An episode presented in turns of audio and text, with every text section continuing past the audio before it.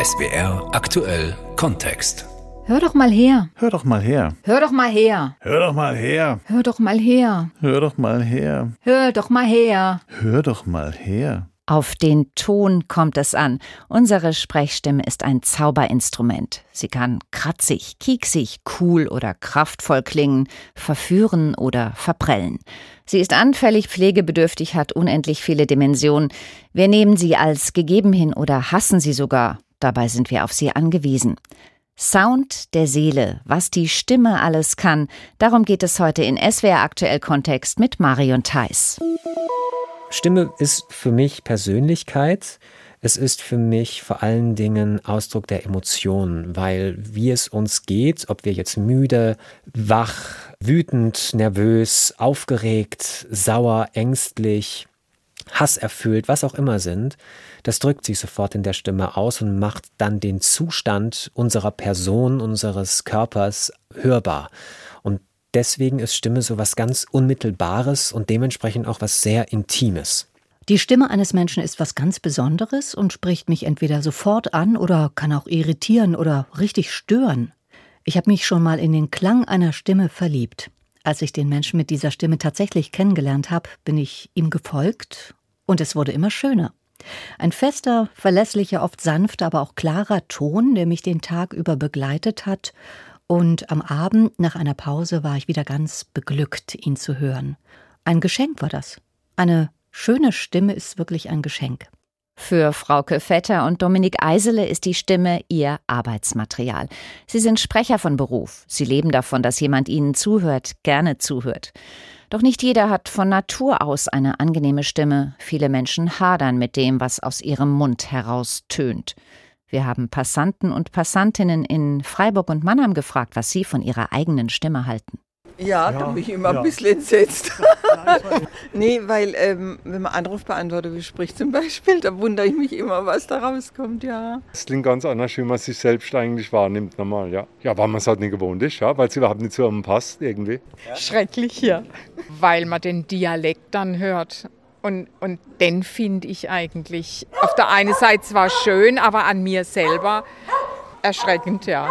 Bisschen nasal, weil ich bin etwas verschnupft. Meine Stimme erinnert mich sehr an meinen Vater. Viele sagen auch, ich hätte eine zu leise Stimme. Ne? Also ich bin nicht der Typ, der am Tresen sich durchsetzt. Ich bin eher der fürs Zwiegespräch geeignete. Also meine Lehrerin hat damals in der Grundschule schon immer gesagt, ich habe eine Stimme wie ein Bierkutscher. Das ist geblieben. ich bin zufrieden damit. Wenn ich nicht zufrieden wäre, könnte ich gar nichts machen kann man, kann man lassen. Es gibt Schlimmeres, verruchte, heißere, Verona Pot und so. Nee, dann ist das meine, dann ist doch schon besser. Stimmen sind so vielfältig und einzigartig wie die Menschen, zu denen sie gehören. Ich rede darüber mit Arno Fischbacher, Stimm- und Redenscoach aus Salzburg. Herr Fischbacher, Sie bezeichnen sich selbst als Experten für die unbewusste Macht der Stimme. Was hören Sie denn aus meiner Stimme heraus? Oh, also ich höre aus Ihrer Stimme eine, ich würde es mal so formulieren, eine sehr erwachsene, selbstreflektierte Frau, die weiß, was sie tut, wenn sie spricht. Ich höre sie sehr klar formulieren, sehr knapp formulieren, sie kommen auf den Punkt und das verrät sehr viel, nicht nur über den Ton der Stimme natürlich, aber auch über den stimmlichen Ausdruck. Das mag jetzt so sein oder vielleicht auch nicht ganz. Kann man denn tatsächlich nur aus der Stimme auf die Persönlichkeit eines Menschen schließen? Der Begriff der Persönlichkeit des Menschen, das ist etwas sehr Schillerndes. Ähm, was mich interessiert in der praktischen Kommunikation, das ist weniger dieser unverrückbare Persönlichkeitsanteil, sondern das ist der gestaltbare Moment des Sprechens.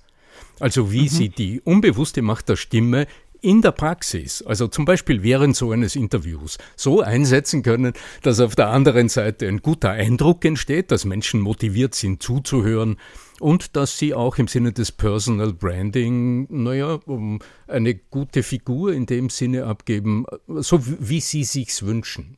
Also ich bin selber Bestimmer meiner Stimme, würden Sie sagen.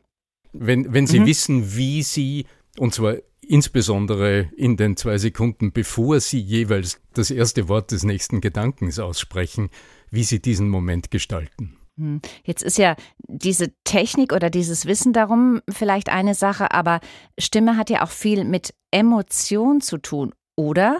Ja, selbstverständlich. Die Stimme verrät immer alles, was in Ihnen gerade ist.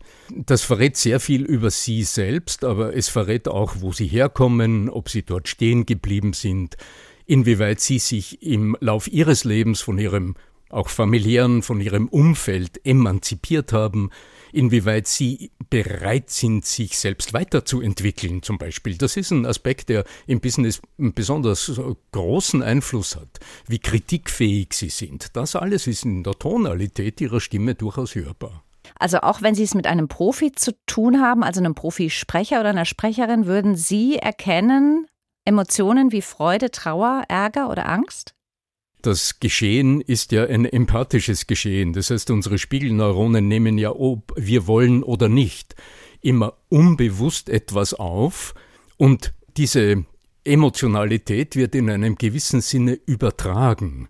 Also wenn ich so mit Ihnen spreche, dann wird Ihnen auch langweilig, obwohl Sie das vielleicht gar nicht wollen.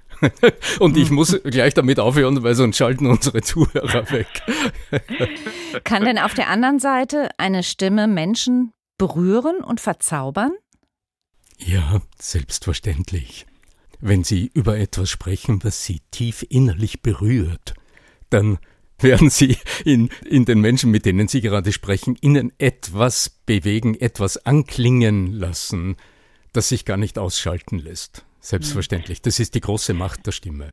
Also es kommt immer auch darauf an, nicht nur wie man es sagt, sondern natürlich auch, was man es sagt. Das kann man schwer voneinander trennen. Ne?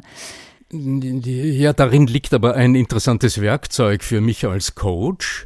Denn wenn Sie die Frage stellen, wie beeinflusse ich denn eigentlich meine Stimme, dann höre ich immer wieder, ja, meine Stimme, das bin doch ich, das ist der Ausdruck der Persönlichkeit, also wie soll ich da dran herumwursteln?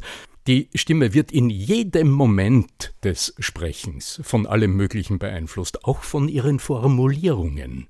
Und darin liegt ein Schatz an Möglichkeiten im Alltag, über die Muster der Sprache, also über das, wie sie etwas sagen, zu verändern, wie es klingt.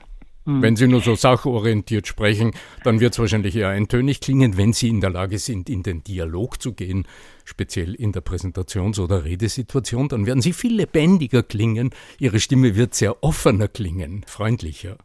Das im Detail zu besprechen, das würde auf jeden Fall den Rahmen hier sprengen. Das ist so umfangreich und so vielschichtig. Trotzdem würde ich gerne noch wissen, wann ist eine Stimme authentisch? Hm, wir versuchen immer authentisch zu sein. Darin liegt aber die Gefahr, beharren zu wollen, wie es gerade ist. Und jede Beschäftigung mit unserem eigenen Ausdruck, also jede Beschäftigung mit uns selbst, drängt ja irgendwo dazu, ein Verhalten zu verändern, es anzupassen, es flexibler zu machen, einsetzbar zu machen. Und dort setzt die Beschäftigung mit der Stimme an. Muss man seine Stimme pflegen? Ja, das ist empfehlenswert. Viele Menschen, mit denen ich als Coach und Trainer arbeite, gehören zu den Heavy Voice Usern, also zu jenen Menschen, die mehr als drei Stunden pro Tag leistungsbezogen sprechen. Und dafür ist die menschliche Stimme als organischer Zusammenhang nicht ausgerichtet. Dazu gehören so Basics wie genügend Flüssigkeit zu sich nehmen, einfach ein Wasserglas auf den Tisch stellen. Oder, wenn Sie wirklich leistungsbezogen sprechen, als Vortragender, als Lehrerin, als was auch immer in Sprechberufen, dann heißt es Stimme aufwärmen und auch schauen, was tut mir gut, damit die Stimme fit bleibt. Ja, das lohnt. Der Stimm- und Redenscoach Arno Fischbacher. Wer Tag für Tag viel reden muss, weiß, wie wichtig es ist, die Stimme zu pflegen, denn die Stimme ist empfindlich und sie verkümmert, wenn sie nicht trainiert wird, sagt Professor Bernhard Richter, Hals-, Nasen-, Ohren- und Phoniatriefacharzt am Uniklinikum Freiburg.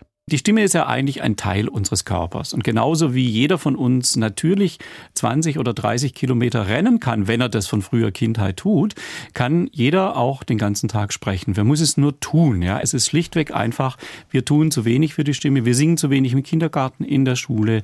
Wir lernen zu wenig Gedichte auswendig und rezitieren zu wenig. Wir gehen zu viel in soziale Medien, wo das nur noch per Tastendruck geht. Mhm. Also es geht sicherlich darum, dass der Tönhöhenumfang dann etwas schrumpft, dass die emotionale emotionale Ausdrucksfähigkeit der Stimme leidet und aber auch, und das ist ganz wichtig, die Belastungsfähigkeit der Stimme nimmt ab. Das ist klar. Wenn ich immer nur Auto fahre und nie Fahrrad fahre, nimmt meine Muskulatur in den Beinen ab. Wenn ich nie spreche, nie singe, dann ist auch die Muskulatur im Kehlkopf, aber auch in dem darumliegenden Gewebe, in der Lunge und auch im Vokaltrakt, was oberhalb des Kehlkopfs liegt, nicht trainiert und ich bin schneller ermüdet.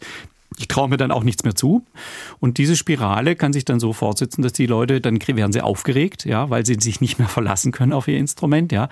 Und plötzlich klappt alles nicht mehr. Und dieser Automatismus, der in jedem drin ist, jeder kann sprechen, jeder kann singen, jeder kann lachen, jeder kann weinen. Das ist dann plötzlich nicht mehr automatisiert und dann fällt es schwer. Alles, was nicht mehr automatisiert ist, muss man sich überlegen und dann hat man ein großes Problem. Die Stimme ist unser Instrument. Das muss gespielt werden, so dass es bei anderen gut ankommt. Und das genau ist die Krux, denn die eigenen Töne wirken nicht immer so, wie sie sollten.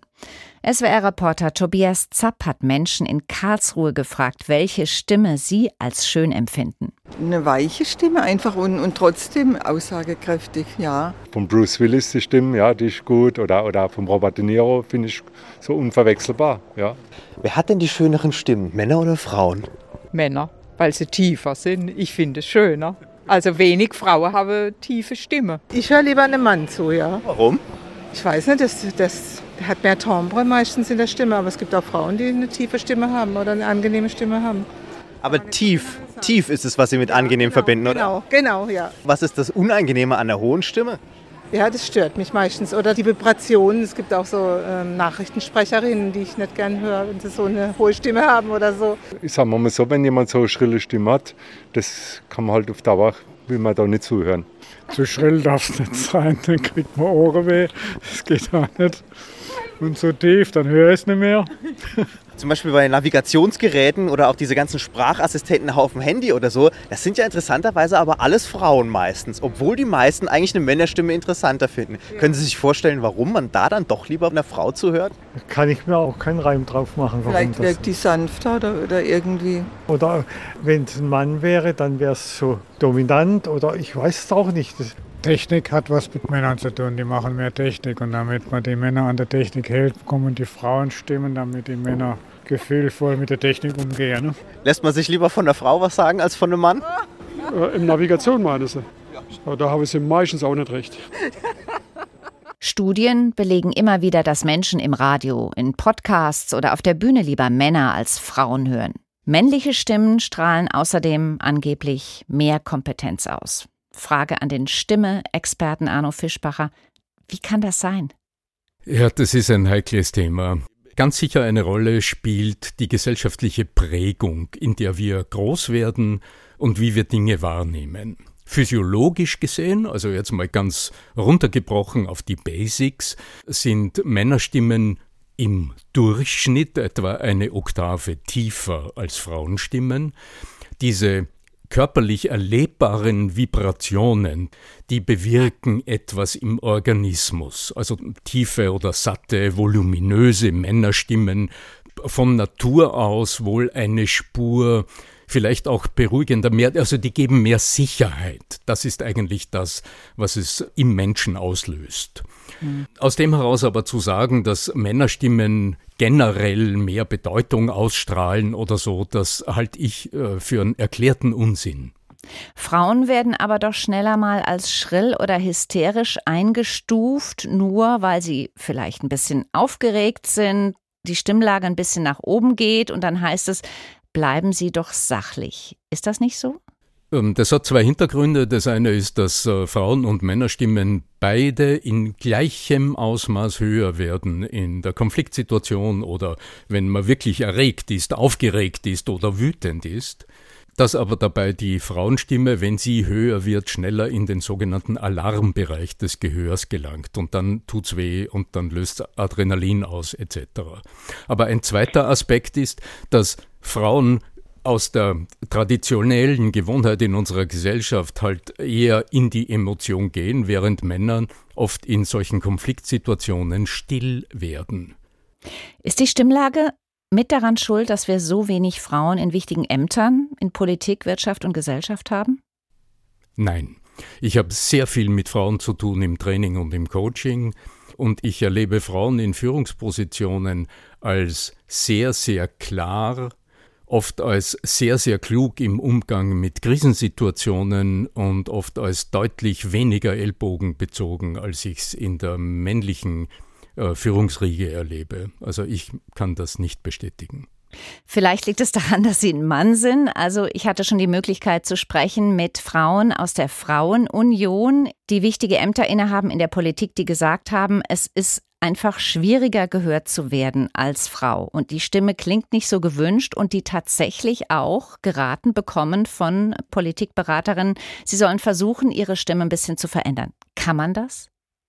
Naja, die Stimme verändern, das ist ein großes Wort. Sich bewusst zu werden über die Wirkungsweisen der Stimmen und dann verstehen, wie ich auch mit meiner weiblichen Stimme mich mit dem ersten Wort einer Wortmeldung wirklich durchsetze im Raum und wie ich auch in einer männlich dominierten Runde, und so ist es ja in der Führungsriege heute nach wie vor, wie ich mich als Frau stimmlich und rhetorisch auch durchsetze, ohne dass ich den Fehler mache, mich äh, quasi verkleiden zu wollen mit männlichen Attributen. Dann erleben sie Frauenstimmen als genauso durchsetzungsstark, als genauso beharrungsfähig und als genauso ausdrucksstark als Männerstimmen. Und wenn ich jetzt eine krächzige und schon von Natur aus eher schrille Stimme habe, habe ich da eine Möglichkeit, ein bisschen was zu machen? Frau Theis, das ist ein grundlegendes Missverständnis. Die Stimme gibt es nicht. Es gibt nur das Stimmverhalten. Und diese leicht belegte oder vielleicht raue Stimme, wo es so ein bisschen bröselt, ja, das ist nicht die Stimme, sondern das ist die Gewohnheit, die zu diesem Ton führt. Es ist der allererste Schritt in der Auseinandersetzung mit der eigenen Stimme zu verstehen, wie sie allein durch Veränderung der Bewegungsmuster, sie setzen sich anders hin und schon klingen sie anders. Also jede Stimme kann schön und angenehm sein. Jede Stimme kann wirkungsvoll sein im Rahmen des persönlichen Ausdrucks. Jawohl. Kann es sein, dass wir demnächst über solche Fragen überhaupt gar nicht mehr zu reden brauchen, weil wir mit Hilfe von künstlicher Intelligenz unsere Stimmen nach unserem Geschmack verändern können?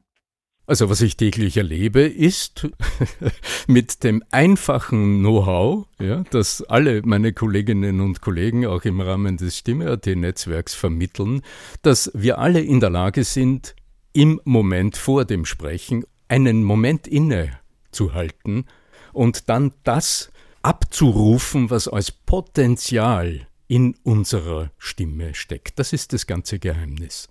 Also wir brauchen keine KI, sagt der Stimm- und Redenscoach Arno Fischbacher. Stimme ist essentiell, überlebensnotwendig. Wir sind auf sie angewiesen. Ärgerlich deshalb, wenn sie mal nicht so funktioniert, wie sie sollte. SWR-Sprecherin Frauke Vetter kennt das und weiß, wie sie am besten reagiert. Als meine Stimme mal nicht so wollte wie ich, ging es mir einfach nicht gut oder ich habe zu wenig Wasser getrunken und zu viel geredet oder ich habe zu wenige Pausen gemacht. Man muss sich Ruhe gönnen, so zwischendurch, sonst ist man am Ende des Tages verstimmt und müde. Mein Rat an mich? Öfter mal schweigen. Wer viel redet, der sollte auch mal bewusst andere zu Wort kommen lassen. Sound der Seele, was die Stimme alles kann, darum ging es heute in SWR Aktuell Kontext mit Marion Theiss.